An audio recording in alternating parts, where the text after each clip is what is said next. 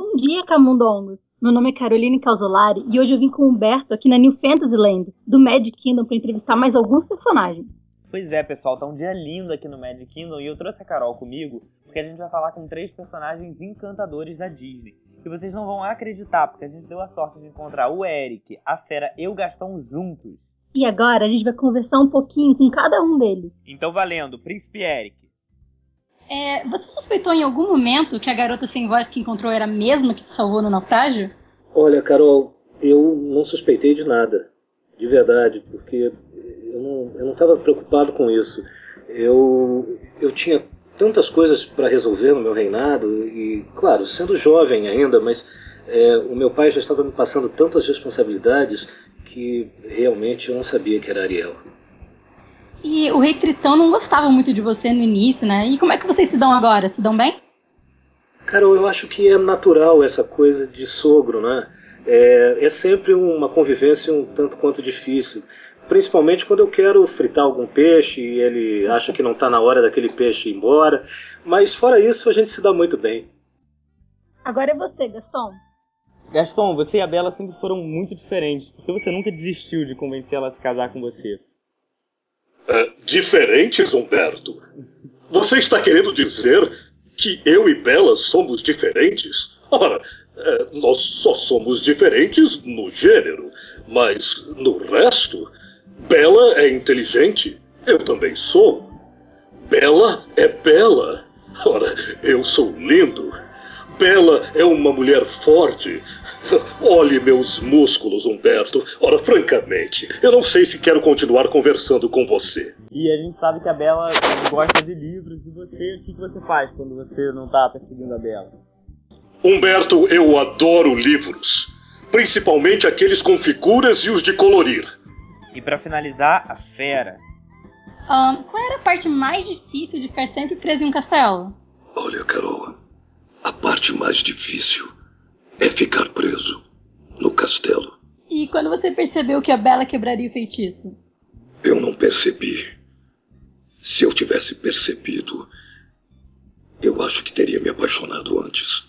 Valeu, pessoal. Muito obrigado pelas entrevistas, mas agora a gente vai deixar vocês darem atenção para os outros visitantes, porque eu e a Carol a gente tem um encontro marcado com Garcia Júnior. Ele não só emprestou a voz para vários personagens que a gente ama, como foi diretor criativo por 16 anos da Disney. Então fiquem ligados que já já começa a entrevista. Garcia, a gente não pode, enfim, falar da sua carreira sem falar dos seus pais, né? O Garcia Neto, Dolores Machado. Como é que foi o seu ingresso na dublagem? Como é que eles te influenciaram assim a seguir por esse caminho?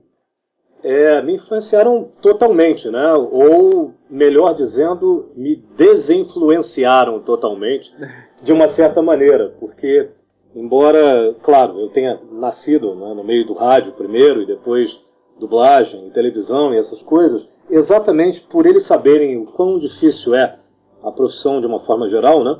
É, não era uma coisa que eles queriam muito que eu abraçasse, não, né? Mas por outro lado, quando eles viram que era inevitável, uhum. eles deram a benção e falaram: tudo bem, vamos nessa, né? Não tem jeito, não tem jeito. Quais foram os seus primeiros papéis? Assim, você começou fazendo pica-pau, não foi? É, o, o pica-pau foi o primeiro papel, uh, sim e não. Na, na verdade, na dublagem, a primeira coisa que eu fiz foi um relincho de cavalo. num desenho chamado João Grandão, se não me engano, era o nome do desenho, eu não sei. Mas o personagem era João Grandão e Espirro, que era um, um gorila e um cachorrinho que, que andavam juntos, tal, não sei o que. Enfim, era um, um, desenho animado, dublado pelo Nelson Batista, o Nelson Batista que fez a voz do Jerry Lewis também, brilhantemente. Fazia esse espirro, esse cachorrinho. E o Mário Jorge, de São Paulo, é, fazia o João Grandão.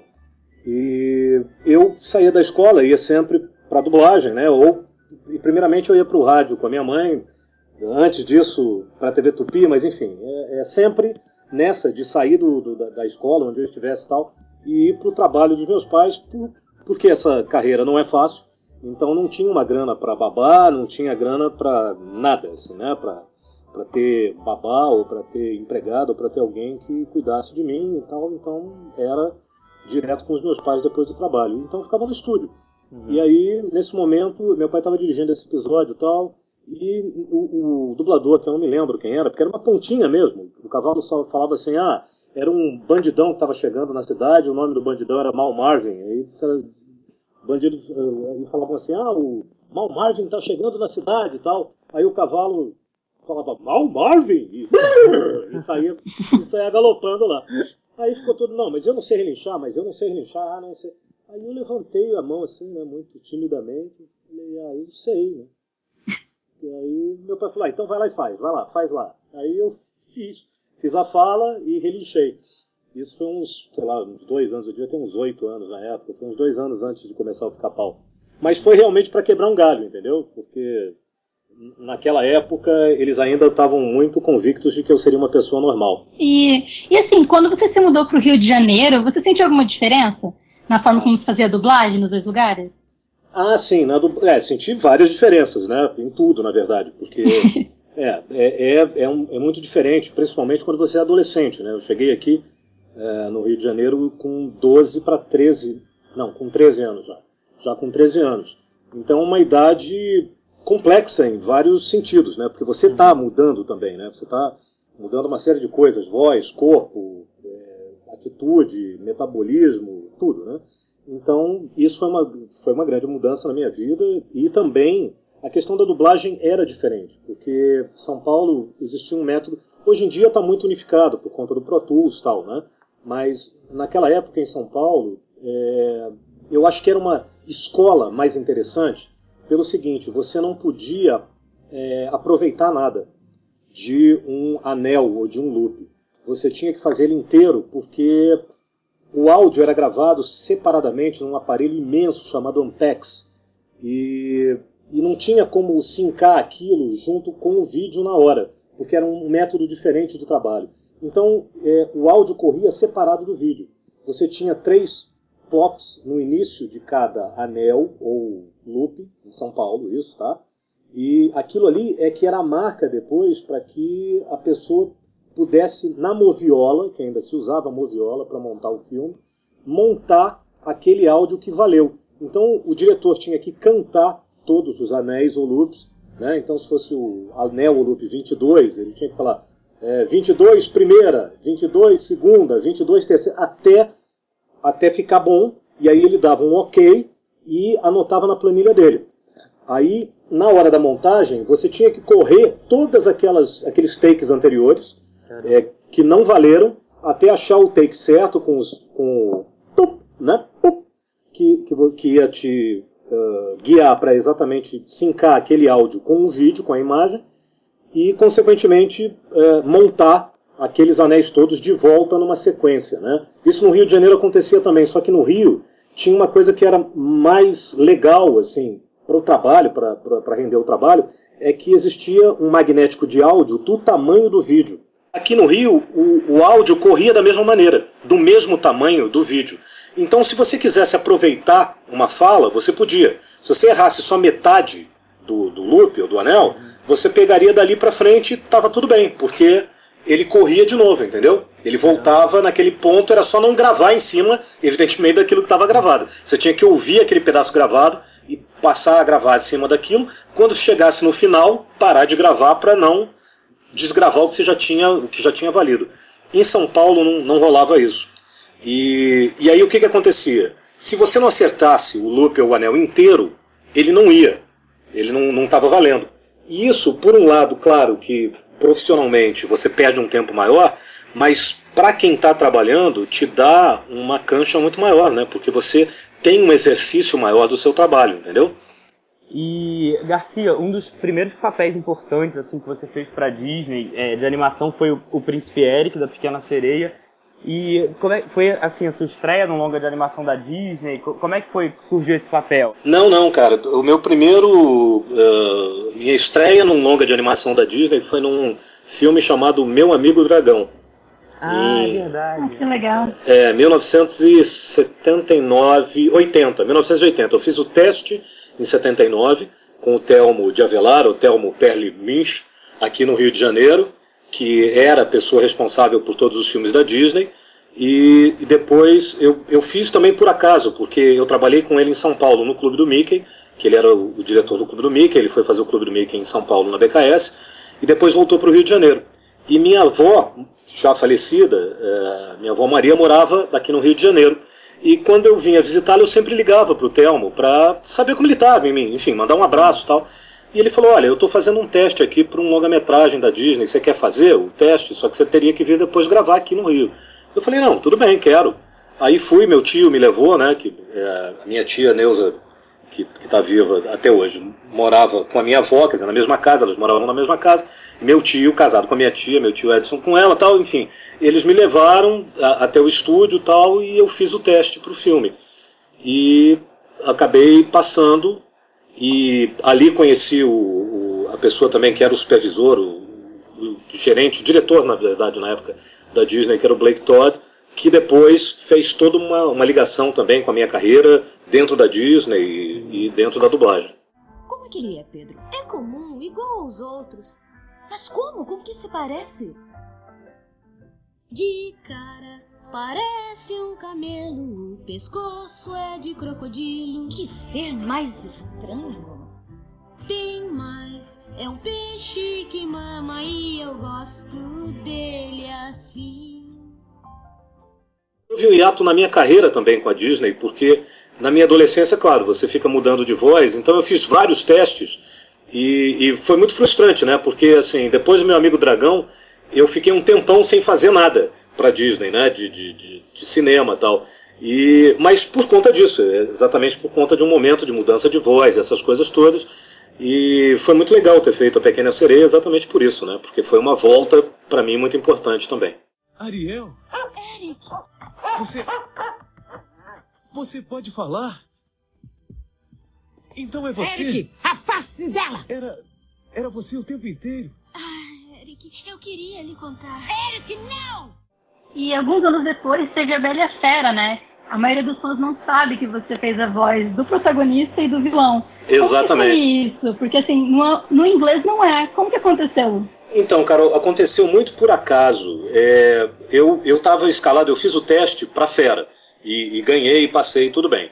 E, e, eu sempre digo isso porque é uma coisa que é importante falar, né? É, o, o, Gaston, eles tinham uma voz cantada, que é de um, de um cantor fenomenal chamado Maurício Luz. Ele é fantástico e ele já estava aprovado para fazer a parte uh, cantada do filme. Só que, como ele não era ator, ele não poderia fazer os diálogos. E eles não tinham ninguém ainda para fazer. E eu chegava, quando eu chegava sempre na, na, na Delarte, né, no estúdio Delarte, cujo dono é o, é o Carlos de la Riva, é, ele é espanhol, ele é, ele é catalão, e eu chegava sempre lá, eu tenho uma descendência espanhola também, então eu chegava e falava sempre, hombre, como estás? Com, com a voz impostada assim, olá, que tal, hombre, como estás? E uh, o diretor da Disney na época, que era o Javier Ponton, estava ali quando eu falei isso pro, pro Carlos de la Riva.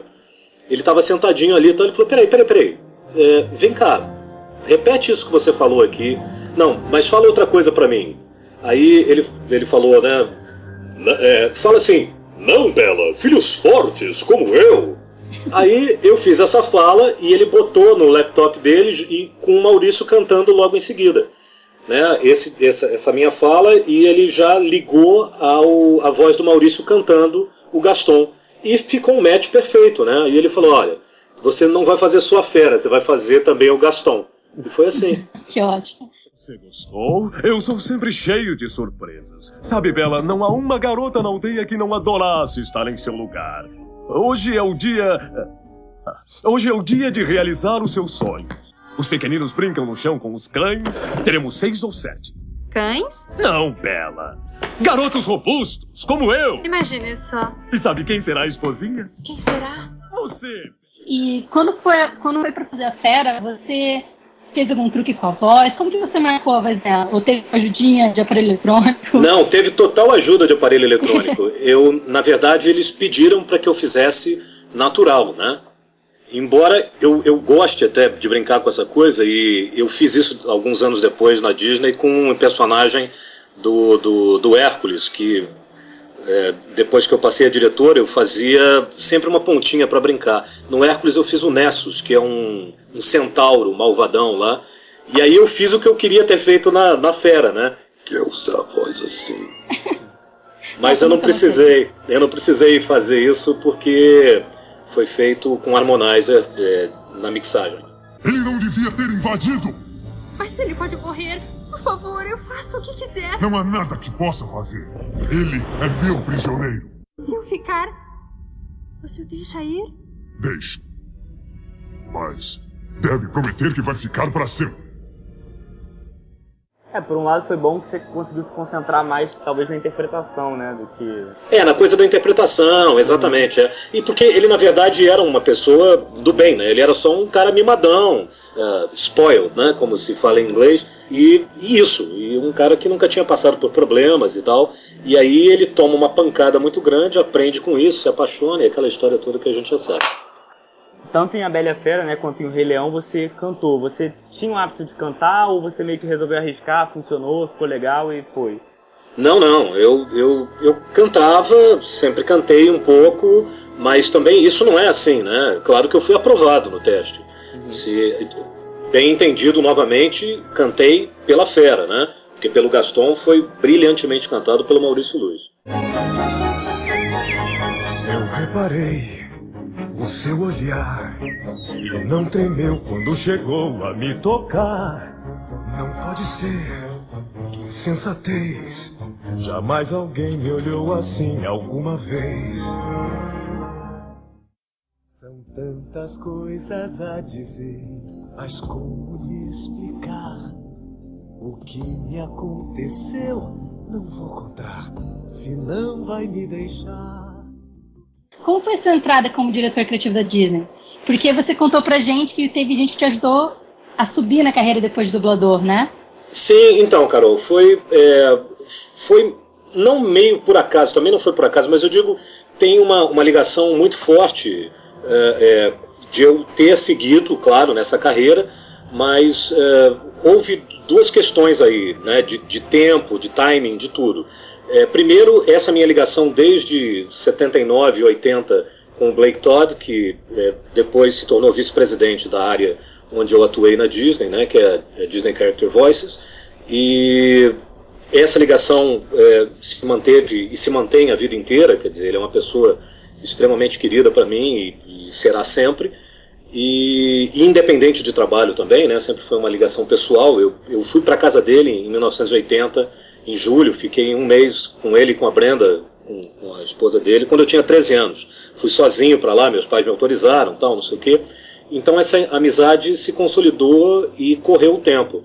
E em 94 eu pedi demissão da Herbert Richards. Eu saí da Herbert e estava meio hum, procurando saber o que, que eu ia fazer tal. E eu decidi ir para os Estados Unidos para fazer alguma coisa lá, talvez inclusive dentro de dublagem, porque na época havia é, alguns estudos que estavam dublando para o Brasil, né, e de uma forma bem amador, amadora. Então eu falei, pô, se os caras estão fazendo mal desse jeito eu tô precisando dar um tempo aqui ver outras coisas, abrir meus, meus horizontes, eu vou para lá, né, e vou é, oferecer o meu expertise lá. E, e aí perguntei se eu podia ficar na casa desse meu amigo. E ele falou, não, claro, vem para cá e tal, fica aí. É, eu vou te inclusive, eu vou inclusive te indicar outras pessoas e te abrir alguns caminhos aqui e tal, não sei o que, não sei o que lá. Falei, pô, legal, bacana. Quando eu tava para ir, uh, eu recebi uma ligação dele dizendo, olha, não vem. Eu falei, poxa, mas eu tô com a passagem comprada, com tudo, carro alugado, tal, não sei o que. Ele falou, não, não, eu sei, mas deixa eu te falar. É, eu comentei com o Javier que era, é, que depois se tornou meu chefe, que era esse mexicano que eu uh, comentei agora há pouco, que estava lá na Delarte quando eu cheguei, é, falando Ombra, como estás lá com o Carlos de la Riva. Ele falou, eu comentei com, com ele isso, ele está na Índia nesse momento e ele disse para você não vir para cá não, porque a gente está precisando de um homem no Brasil e ele está pensando que você pode ser esse homem. Aí eu falei, mas isso está certo, tal, não sei o que. Ele falou, não, não tem nada certo e eu peço para você não comentar isso com ninguém. Mas é, eu, eu acho que você não deve vir. Como eu sempre, é, enfim, tive uma, uma ligação muito, muito grande com o Blake, muito forte, e, sempre, quer dizer, sempre não, mas na maioria das vezes ouvi muito o que ele disse, uh, então eu, eu, evidentemente, fiz o que ele me sugeriu. E fiquei e aguardei e realmente eu fui a pessoa escolhida para assumir esse cargo aqui no Brasil em janeiro de 95. E como diretor, assim, qual era o escopo do seu trabalho? O que, que a Disney exigia de você? É, é melhor você perguntar o que não exigia, Humberto. Porque, é assim, basicamente, é, dentro dessa área de dublagem, é, era responsável por tudo, mas é uma coisa que eu, que eu adorava e até gosto muito, porque tem uma frase do, do Vida de Inseto que eu acho que define muito bem isso, né? que eu sempre digo isso para as pessoas e sempre disse isso, né? Quando alguma pessoa reclama um pouco, ah, porque pô, mas tá pesado, o negócio tá difícil e tal. Falo, olha só, lembre da, da princesa Ata, se não me engano, né? Que o, uhum. o Hopper chega para ela, que é a personagem dublada pela, pela Andrea Murucci, né? E o Hopper, que é feito pelo Márcio Simões, chega para ela e fala assim: escuta, o que está acontecendo aqui? Porque eles perdem as oferendas todas, porque o Flick, que é dublado pelo Marco Ribeiro, é, faz uma besteira lá e deixa tudo cair, eles perdem a oferenda toda para os gafanhotos. Aí ela fica, não, veja bem e tal, porque ela tá ali no lugar da rainha, né? Ele, hum, sob nova direção, que beleza. Mas diga aí, princesa, qual é o problema? Ela falou, pois é, não, sabe o que, que é? é? A culpa não foi minha. Ele, não, não, não, não. É, veja bem, princesa, aprende isso. É, tudo é culpa sua. Entendeu? Então, assim, claro que tem uma coisa de responsabilidade que é uma grande verdade, mas é, é muito bom também você ter essa autonomia e poder fazer as coisas de uma forma que, na qual você acredita e acho que deu muito certo. Né? Você cuidava então filmes para cinema, filmes para televisão, game, tudo que envolvia vozes dentro do universo Disney, você tinha que, enfim, gerenciar, né? É, game não diretamente, porque a gente tinha um departamento de que era chamado de Interactive, que tinha uma, uma autonomia na área de games naquela época, entendeu? Que era do Mark Linker. A gente dava um suporte ah, para a área de games, mas não necessari não diretamente a gente não era envolvido. Mas tirando games, absolutamente tudo: televisão, uh, cinema, home video. Uh, qualquer outra coisa, ou bonecos, né, assim, brinquedos, tudo que envolvesse vozes de personagens Disney. E claro que Interactive a gente também estava envolvido, eu só digo que eu não tinha autonomia de, de dizer. Uh, olha, a gente inclusive indicava, falava, olha, esses são os personagens, essas são as pessoas tal, mas eles lidavam com eles sozinho, sozinhos por uma questão logística mesmo. Quanto à adaptação, Garcia, ficava ah, na sua responsabilidade também traduzir esses filmes e adaptar? Não, Carol, os de cinema eu comecei a, a fazer por uma questão uh, criativa mesmo, porque eu, eu tive uma certa dificuldade, como honestamente acho até hoje, entendeu? Acredito nisso até hoje, porque eu vejo muitas coisas tal que eu podia fazer um, uma diferença muito grande dentro uhum. dessa, dessa questão da adaptação, entendeu? Por uma questão de estrada e de, tanto na dublagem quanto dentro desse métier também como, como executivo. Então eu tinha uma visão, acho que muito ampla, de dentro e de fora, de uma forma muito aguda, que podia contribuir para esse trabalho de uma forma direta. Então é por isso que eu, eu tentei de outras maneiras e cheguei à conclusão que eu teria que colocar a melhor pessoa para fazer. E honestamente, sem, quer dizer, sem nenhuma frescura e sem nenhuma falsa modéstia, eu era a melhor pessoa para fazer isso. e se, quando vocês precisavam eventualmente, enfim, um ator não estava mais disponível e era a voz de um personagem importante, sei lá, uma princesa, um vilão, vocês abriam teste ou você tinha autonomia para escolher direto? Não, eu acho que esse cara pode substituir bem.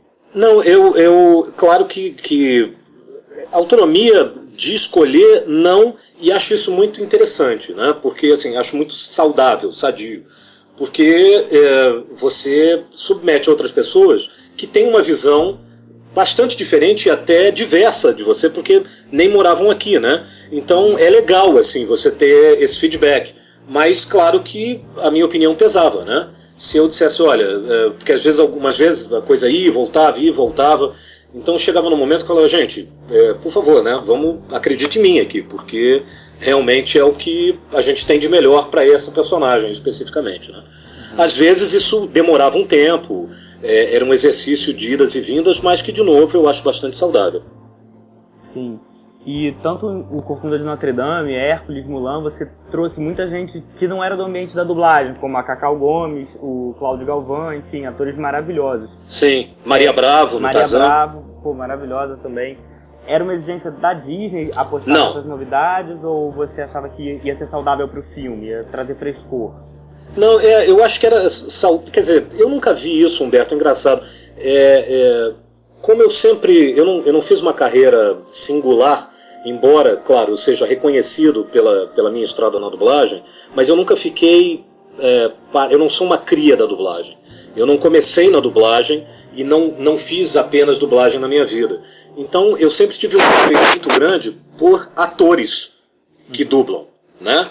Pelos atores que estão na dublagem. É, que eu acho que não são todos, tá? Tem gente que, que, que fez uma carreira especificamente na dublagem. Ah, e então eu sempre tive os olhos muito abertos para a diversidade, a diversificação dos atores que podiam trazer outras outras leituras para aquilo, né? Porque é, as pessoas às vezes dizem, ah, mas você não tinha dificuldade? Eu digo sim, mas eu também tinha dificuldade com as pessoas que estavam há muito tempo na dublagem, muitas vezes, porque elas tinham um, uma, uma pré-programação muitas vezes para determinadas coisas que eu tinha que tirar. Então, da mesma forma que eu tinha um trabalho, entre aspas, muitas vezes, para retirar essa, essa pré-programação, eu tinha também para trazer um- um- uma adequação da linguagem da dublagem ou da técnica da dublagem para o cara que é de fora, né? E isso sempre me seduziu muito. Eu gosto muito de trabalhar com gente, eu gosto muito de trabalhar com atores. Então, quando eu estou diante de um ator, é, não importa, porque eu digo assim, às vezes a pessoa está há muito tempo fazendo dublagem, mas eu sei que ela, eu sempre trabalhei com atores, ponto entendeu? Mas alguns atores, pela coisa de estar muito tempo fazendo dublagem, fazendo todo dia, tal, não sei o que, às vezes é difícil se desvencilhar. E esse também era um, era um desafio que eu adorava, né? Construir isso. No início houve uma certa resistência, né? Que é normal também. Porque as pessoas não estavam acom- acostumadas, falavam, pô, mas eu faço isso todo dia, toda hora, pô. Tô aqui, tô sincronizando, tô interpretando. O que, que esse maluco quer na cabeça dele ali? Mas depois que, que a pessoa vinha comigo e entendia o que, que o maluco estava querendo, a gente chegava sempre num resultado muito interessante. E é interessante você falar isso da resistência, porque hoje em dia a gente enfrenta outra resistência. Ah, é? é atores famosos fazendo, né? Ah, sim. Mas isso começou lá em um deles, em Tarzan, né? Que teve alguns excelentes trabalhos. Como foi sua experiência dirigindo esses atores da mídia? Se teve algum que foi excelente? Qual que marcou mais você? Pois é, Carol, é- era isso que eu estava falando basicamente, entendeu? Eu, é, eu, isso era importante, quer dizer, vamos colocar as coisas nos seus devidos lugares. É, a, a questão das pessoas da mídia é importante para uma coisa que, infelizmente ou felizmente, fica cada vez mais importante em qualquer trabalho ligado à arte, né? Entre aspas aí, esse ligado, esse à arte e tudo mais, porque é, a partir do momento que você tem muito envolvimento de muitas coisas, em todo lugar que você tem dinheiro, eu acho que a arte fica é, fica ali no meio, entendeu? Mas fica num sanduíche. Às vezes ela é um recheio grande, às vezes ela é um recheio pequeno. Porque é complicado você dizer assim, ah, não, mas eu sou um artista tal. Tudo bem, mas o artista é aquele cara que não está interessado quanto ele está ganhando. Ele está interessado em fazer aquilo que ele está fazendo, porque aquilo ali é o mais importante na vida dele. E, e claro que isso, veja bem, eu não estou enaltecendo isso, eu estou dizendo só o seguinte, que arte pura é isso. É, o- é o Van Gogh que né, pintou a vida inteira e não ganhou nada com isso, entendeu? E também não estava preocupado com isso, entendeu? E, e evidentemente, quando você liga essas coisas a o seu ganha-pão, existem uma série de outras coisas envolvidas ao longo desse percurso. Uma delas é exatamente vender.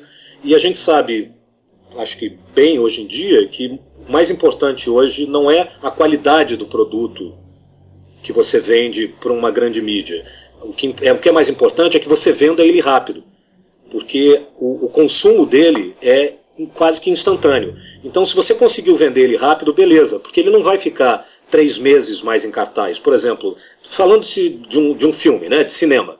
Não, não vai ter um filme mais em cartaz três meses como era antigamente, por melhor que ele seja. Entendeu? Ele vai ter que sair para dar espaço para outras coisas porque a rotatividade é muito grande. Uhum. Então, muitas vezes, a necessidade de vender é maior do que a necessidade de produzir.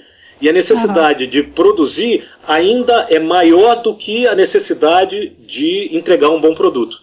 Ah, entendi. Você está entendendo? Então, dentro uhum. dessa michórdia toda aí, uh, você tem que se encaixar ali e falar assim, tá, então do meu lado, que lido com a, a qualidade do produto, é chegar e falar assim, olha só, é, não, esse cara não, ou essa uhum. pessoa não. Por quê? Ou porque é, vai ali para fazer um frege, porque tá ali para fazer um oba-oba, porque quer ouvir a voz dele ou dela no, no filme e tal, não sei o quê, e para mostrar para os filhinhos bonitinhos, entendeu? Enquanto uhum. tá andando de helicóptero ou de avião ou sei lá, ou de, de iate, ou eh, aí, aí não rola. Mas se a pessoa tá ali porque tem paixão por aquilo, quer fazer um bom trabalho, ou seja, é um profissional, é um artesão daquilo ali, e bom para ele, conseguiu fama e dinheiro, parabéns para ele, tamo juntos, entendeu? Uhum. E foi o que eu procurei fazer ao longo da minha carreira com uh, honrosas exceções que eu não vou comentar aqui e também não vou comentar os motivos. Mas, assim, claro, uhum. de qualquer maneira, porque até se eu aceitei, como diria Hopper, tudo é culpa minha. e Garcia, um dos casos que eu acho uma das melhores dublagens da Disney, se não a melhor, foi a Nova Onda do Imperador, que eu acho assim a tradução do texto de um brilhantismo. Obrigado, cara. Ímpar, obrigado. Assim, não, eu acho assim sensacional. E, e é cá que... entre nós eu adoro também, viu, Humberto? É o, é o meu preferido, é o meu xodozinho também. e é mil vezes melhor em português do que em inglês. Ah, que bom. Fico muito contente de ouvir isso. Obrigado. E como é que foi dirigir esse filme? Ah, cara, foi uma delícia. Foi uma delícia exatamente por essas questões. Porque havia, inclusive, uma preocupação muito grande dentro da companhia com relação ao humor, porque as pessoas viram no original e não acharam engraçado. E, e como eu tenho um, um, um humor um tanto quanto cáustico e um tanto quanto eh, cínico, isso é da minha característica particular, da minha vida, é, eu, eu saquei qual era do filme quase que imediatamente. E, e, eu sabia por onde era. Por isso, inclusive, essa foi uma, entre aspas, uma briga saudável, né, é, minha dentro da empresa, para que eles aceitassem o Celton como, como o imperador, entendeu? Como Cusco. Porque, claro, o Celton tem uma voz rouca, né, e é, o, o Cusco tem 18 anos, é um adolescente, é um pós-adolescente, né, assim, mimado e tal, não sei o quê. E quando eu sugeri o Celton, eles falaram, poxa, mas a voz dele e tal, não sei o quê, mas não é isso. Eu falei, olha, vocês não estão entendendo, mas ele vai entender como ninguém é, é, essa personagem, porque a, a, gente se entende muito bem nesse humor. Ele vai trazer esse humor na, assim, lá em cima, porque ele vai sacar o que, que é isso de cara. E não deu outra, né? Além da dublagem, tem a parte musical, né, durante o filme, além da atuação, aliás. Sim, Você sim. Você precisava provar alguma coisa nisso ou ficava só com o produtor musical? Não, é aprovação tanto da, das letras quanto de prosódia, métrica, claro que isso passava por mim também, mas eu sempre deixei uh, o, o, diretor musical trabalhar com independência, até mesmo porque o conhecimento dele uh, musical é estrondosamente maior do que o meu, né? Mas uhum. uh, o feeling artístico dentro desse da questão musical existe da mesma maneira, ou seja, métrica, né, rima, prosódia e, e tudo mais está inserido nesse contexto. E isso, claro que eu participei ativamente. Né? E você comentou já aqui, mas quase todos os filmes que você dirigiu é uma coisa meio Hitchcock, né? Você fazer uma, uma participação especial.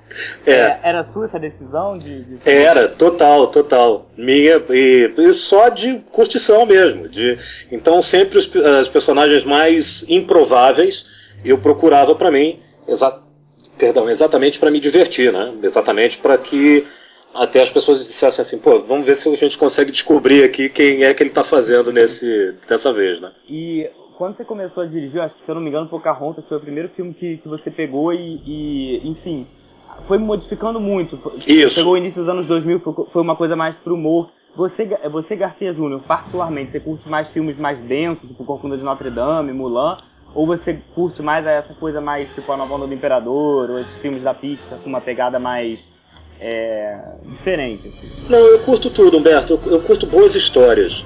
é, independente, porque eu acho que tem boas histórias de humor, como tem boas histórias dramáticas, é, e dentro dessa, dessa coisa da animação, né, quando isso é, é, é bem feito, quando o roteiro é bem resolvido, e, e você tem um clássico, eu curto. E, do contrário, não muito, mas também vou fazer o melhor até para tentar para tentar fazer com que ele aconteça, porque também a, a tua opinião é, é, muito complicada, né? A minha opinião particular não pode atrapalhar o processo de excelência do trabalho. Então, mesmo que uma coisa ou outra não seja muito do meu agrado pessoal, é, é essa que eu vou mais fundo na minha própria cobrança, entendeu? Eu vou me cobrar com muito mais rigor para que eu não deixe a peteca cair, porque eu sei que muita gente vai adorar aquilo ali. Uhum. Várias coisas, e isso eu aprendi ao longo da minha carreira, dublando, porque várias coisas que eu não dei a menor importância, eu às vezes é, você encontrava com uma pessoa e falava assim, pô, cara, aquele personagem lá, cara, que coisa bacana que você fez e tal, e eu nem lembrava, entendeu? E aí é que te dá esse toque da importância de você levar com muita seriedade o seu trabalho, independente é, da sua opinião pessoal, né? E além do universo Disney, é, quais outros personagens marcaram a sua carreira como dublador? Teve o He-Man, enfim. Teve... teve o He-Man, o MacGyver, uhum. uh, o Smurf Gênio, o Pica-Pau, de personagens de séries assim, né, emblemáticos e, enfim, atores, uma pancada. O filme Ghost, né, que eu sempre brinco e falo assim, eu peguei essa franquia do Ricardo Schnetzer, né, porque o Ricardo dublou a maioria dos filmes do Patrick Swayze, mas Uh, mas o Ghost foi um filme muito emblemático, né? E eu tive a sorte de fazer, assim como fiz também o, o, o Tom Hanks no Em Busca do Soldado Ryan, né? Uhum. Que, que é um filme muito bacana e um filme inclusive que não deu muito, não fez muito sucesso, mas que eu adoro, acho um filme muito legal que o, que o Tom Hanks fez e que eu dublei também, que chama Joe contra o Vulcão. E assim, eu acho que eu posso dizer, quase por todos os fãs Disney, que você fez a nossa infância, né? Sim. Porque você estava em todos os filmes que a gente gostava. Caraca, a Pequena criança, Sereia em Lu. É, né? Eu sou mega fã da Bela e Fera. O meu é a Pequena Sereia. Legal. e assim, e quando você era criança, teve algum filme Disney que te marcou? Você gostava, já era fã? Nossa, todos. Pode dizer qualquer um, porque todos, assim, desde Branca de Neve que claro que eu né, não tinha nascido ainda, evidentemente, porque é de 1930 e alguma coisa, mas é, todos eles, Carol, todos eles, é, sem exceção. Eu, eu acho esse universo fantástico e é um universo que, que te marca para a vida inteira, né? Então, é, se minha cama voasse, também que é um filme também que não fez lá grande sucesso, mas era um filme que eu adorava, que misturava live action com animação. E eu, eu lembro que os caras param no meio de um futebol de bichos. Isso é sensacional. Depois eles vão para debaixo d'água também. Enfim, eh, mas todos, assim, da minha infância, Disney, tudo. Todos eles, sem exceção. E bom, para finalizar, assim, a gente sabe que você dirigiu vários clássicos maravilhosos e também prestou sua voz para personagens muito importantes do universo Disney, de outros estúdios.